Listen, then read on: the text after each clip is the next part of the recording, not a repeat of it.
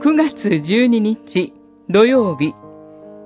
主が剣に命じて、エレミア書47章。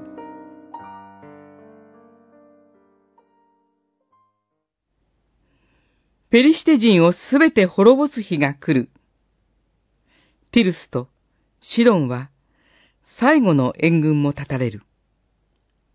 主がペリシテ人を滅ぼされる。カフトルの島の残りのものまで。47章4節神はイスラエルの長年の宿敵であるペリシテ人に対して裁きを下されます。ペリシテ人の罪は、ただイスラエルに敵対していただけではなく、主の意味嫌う偶像礼拝、異教の慣習による悪影響を長年にわたって与え続けたというところにあります。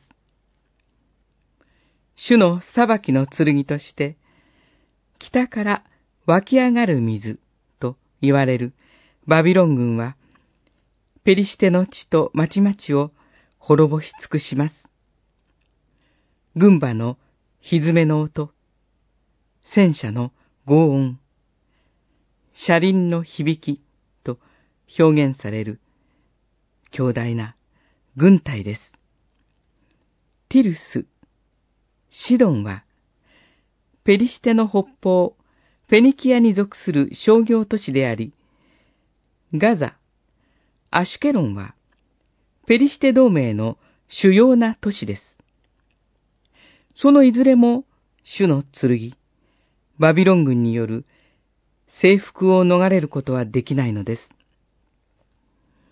主は幾度も背いたご自身の民に対し、その罪を裁いた後には再び憐れみを与え、敵を滅ぼし、守ってくださいます。やがて使わされた救い主、イエス・キリストは、平和を告げるために軍馬ではなく、ロバの背に乗ってエルサレムに入場されました。今こそ私たちも心に平和の君をお迎えし、憐れみ深い神をまっすぐに見上げたいと思います。